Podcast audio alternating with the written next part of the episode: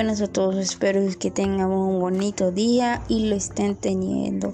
Mi nombre es Ana Nachelle Aguilaruc de el plantel Choclán, grado segundo y grupo B de la asignatura Ética 2, aquí en Radio Yucatán.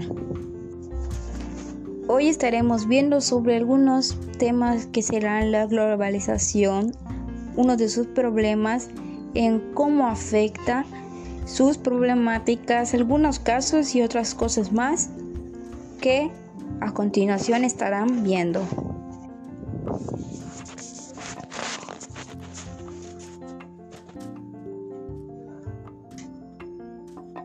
Para empezar, ¿qué es la globalización?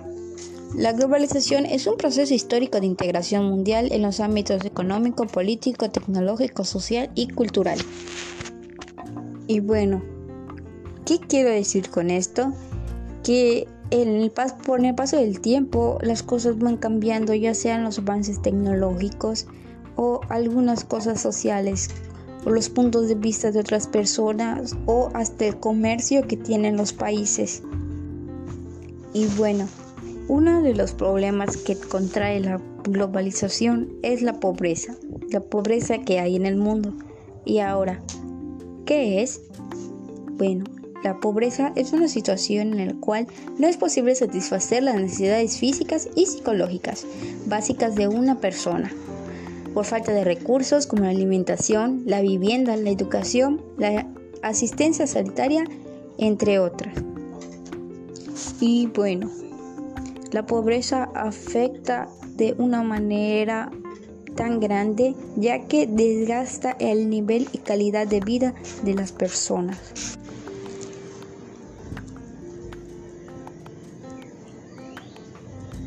Y ahora, ¿cómo afecta? ¿Cómo es que afecta? Bueno, la, la, calidad de vida afecta con tal de no estar concurriendo con las necesidades básicas, ya sea la alimentación, la educación, el acceso a agua y a algunos recursos de primera necesidad. Ahora, según estudios de Condeval, el 9.5 de mexicanos están sufriendo de pobreza extrema. Eso quiere decir que 9.3 millones de personas están en esa situación. Y bueno, no solo estaríamos hablando de México, sino de todo el mundo. Una investigación dice que la ONU denuncia que hay más de 1.300 millones de pobres en el mundo y que la mitad son niños y se concentra en el sur de Asia y en el África subsahariana. Ahora, una noticia que quiero dar a continuación es que Somalia, uno de los estados más frágiles del mundo, tuvo una donación por uno de los youtubers más reconocidos mexicanos del más reconocidos y otros actores estadounidenses que donaron alimentos y recursos para estos esta comunidad. Ahora, pasándonos a la segunda problemática de la globalización, pondremos a la migración. Ahora, ¿qué es la migración? Es un movimiento de población que consiste en dejar el lugar de residencia para establecer en otro país, región, ya sea temporalmente o, o permanentemente.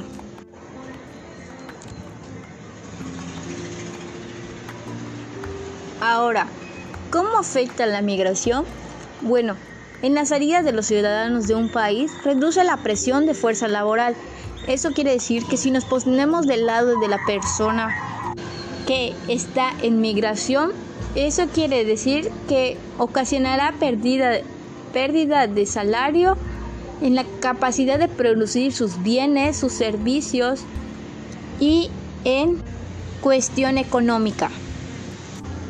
Y bueno, un caso que se dio fue en que los migrantes de Honduras y Guatemala, cuando utilizaron la de cruzar la frontera para irse a Estados Unidos, ya que ellos estaban huyendo de la pobreza y la violencia que estaban en su país.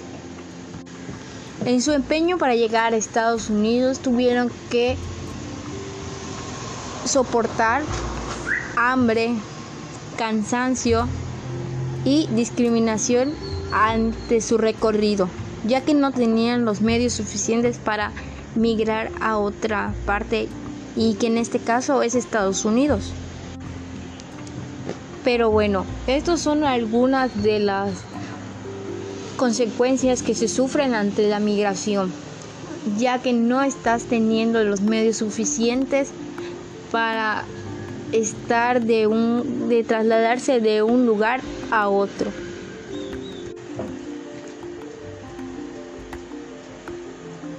Y bueno, concluyendo los temas, nos vamos a ir a otro que es los avances tecnológicos.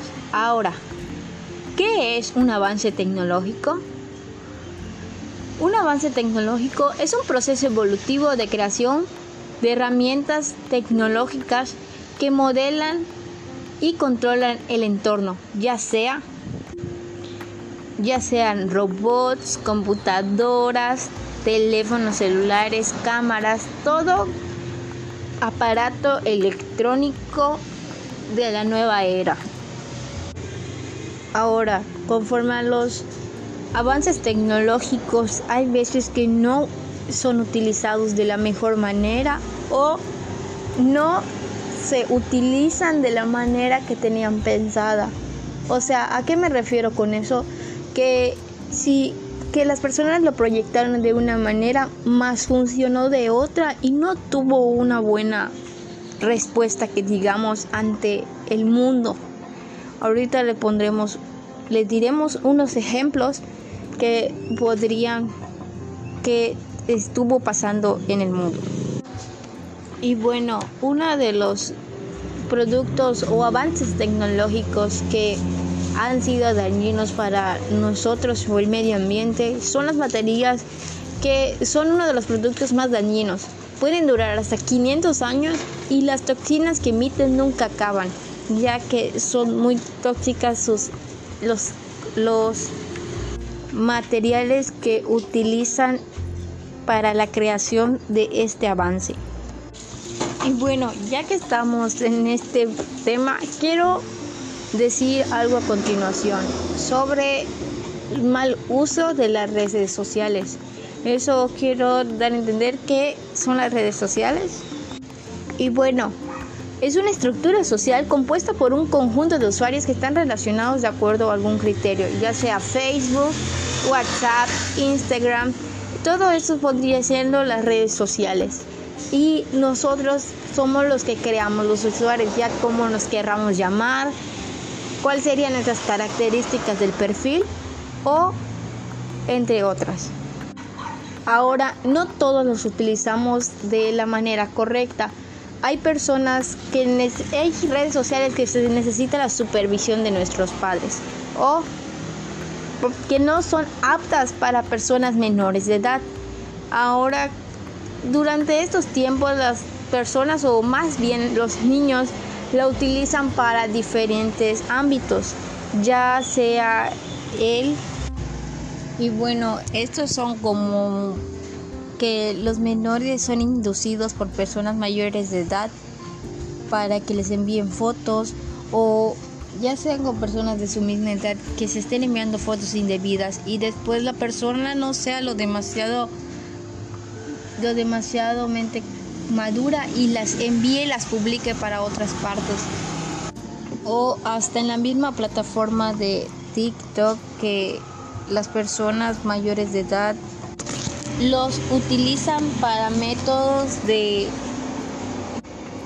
pedofilia más bien porque hay niños que lo, suben con una finalidad, otra mentalidad que la gente no ve. Y bueno, un caso que se dio en el 2019 fue que fueron detenidos siete jóvenes en Logroño para, por distribuir por WhatsApp un video sexual de una menor.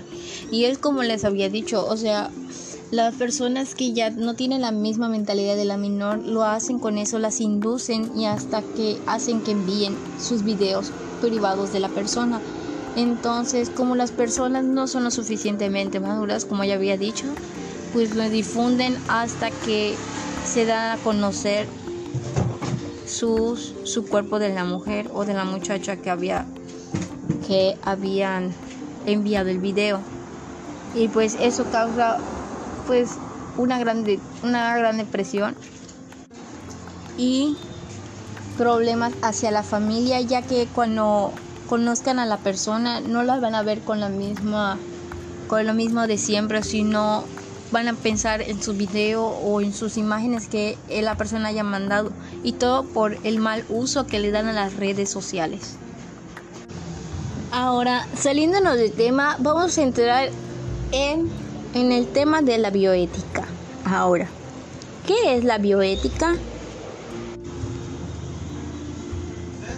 A continuación, es la rama de la ética dedicada a promover los principios para la conducta más apropiada del ser humano con respecto a la vida, tanto la vida humana como del resto de los seres vivos. Y bueno, una problemática de la bioética viene siendo el derecho a morir en paz, la autonomía personal y las directivas anticipadas, reflexiones en torno a la ley de la muerte digna. Su autor es Pedro Hoft y Lynette Hoft. Y bueno, lo que dan a entender ellos con toda su artículo viene siendo sobre que la vida es sagrada, más tienes que vivirla con calidad y con sentido. No vas a estar estar vivo, pero conectado. Eso ya no sería una muerte digna. Entonces, lo que quiere decir aquí, entonces que la persona pueda tener derecho a morir, ya que ya no sea decisión del doctor, ya que viene siendo por su propio bien, pero tener un respirador o algo por el estilo ya es cansado, entonces para que ya la propia persona pueda decidir y tener una, la muerte de su agrado, ya sea ya sea por situación que tuvo, por la que tuvo que ocurrir o algo así. Y más bien a la que estaría afectando no sería al medio ambiente ni nada, sino que al entorno de su familia, porque van a sufrir esa pérdida de la persona, del familiar. Entonces, no, más bien no viene siendo, afectaría a las personas que tienen ese pensamiento diferente a los a, como lo tienen los autores de este artículo. Y bueno, la conclusión que viene siendo que la bioética está más bien dirigida para el, la comunidad de nosotros como persona y lo más apropiado para el ser humano o para cualquier ser vivo, como había dicho.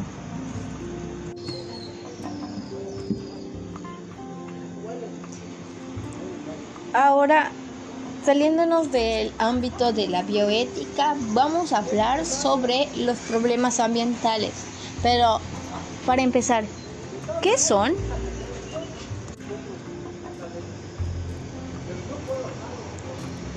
Los problemas medioambientales son efectos nocivos de la actividad humana en el entorno biofísico.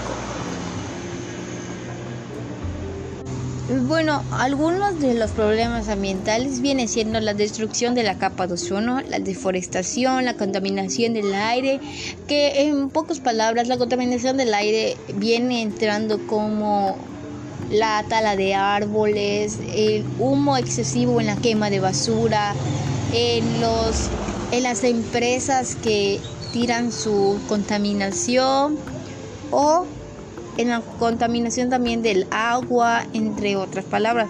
Y bueno, uno de los países más contaminados ante el aire viene siendo China y Corea. Y bueno, eso viene siendo porque tiene un desarrollo económico súper grande.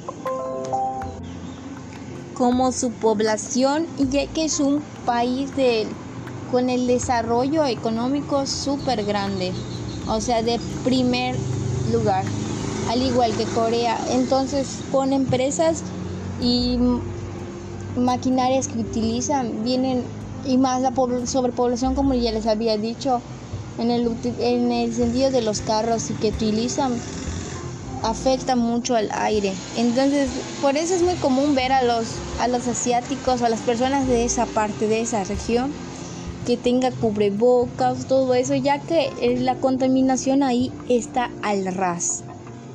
Es súper mala la situación que ellos viven conforme al medio ambiental.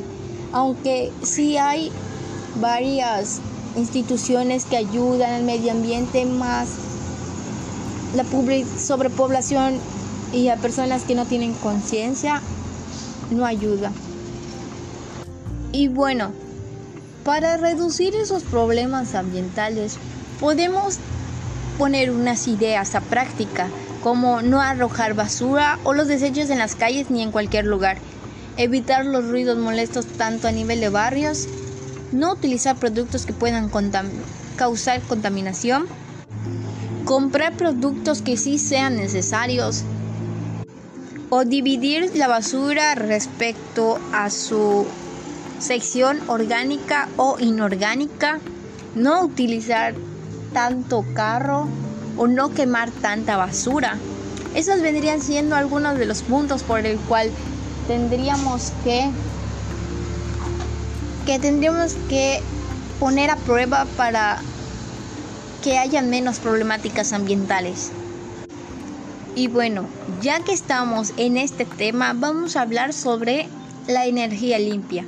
Bueno, la energía limpia es un sistema de producción de energía con exclusión de cualquier contaminación o la gestión mediante en la que nos deshacemos de todos los residuos peligrosos para nuestro planeta.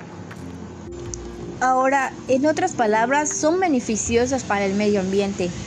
Son recursos naturales o gratuitos e inagotables. Las energías renovables pueden llegar a lugares aislados y entre otras cosas. Ahora, los tipos de energía son la energía solar, eólica, hidroeléctrica y la biomasa. Y los avances tecnológicos que se, que se estuvieron creando y utilizando para el medio ambiente son las... Y bueno, podrían ser los paneles solares que están utilizados para las casas que reciben energía a través del el uso del sol.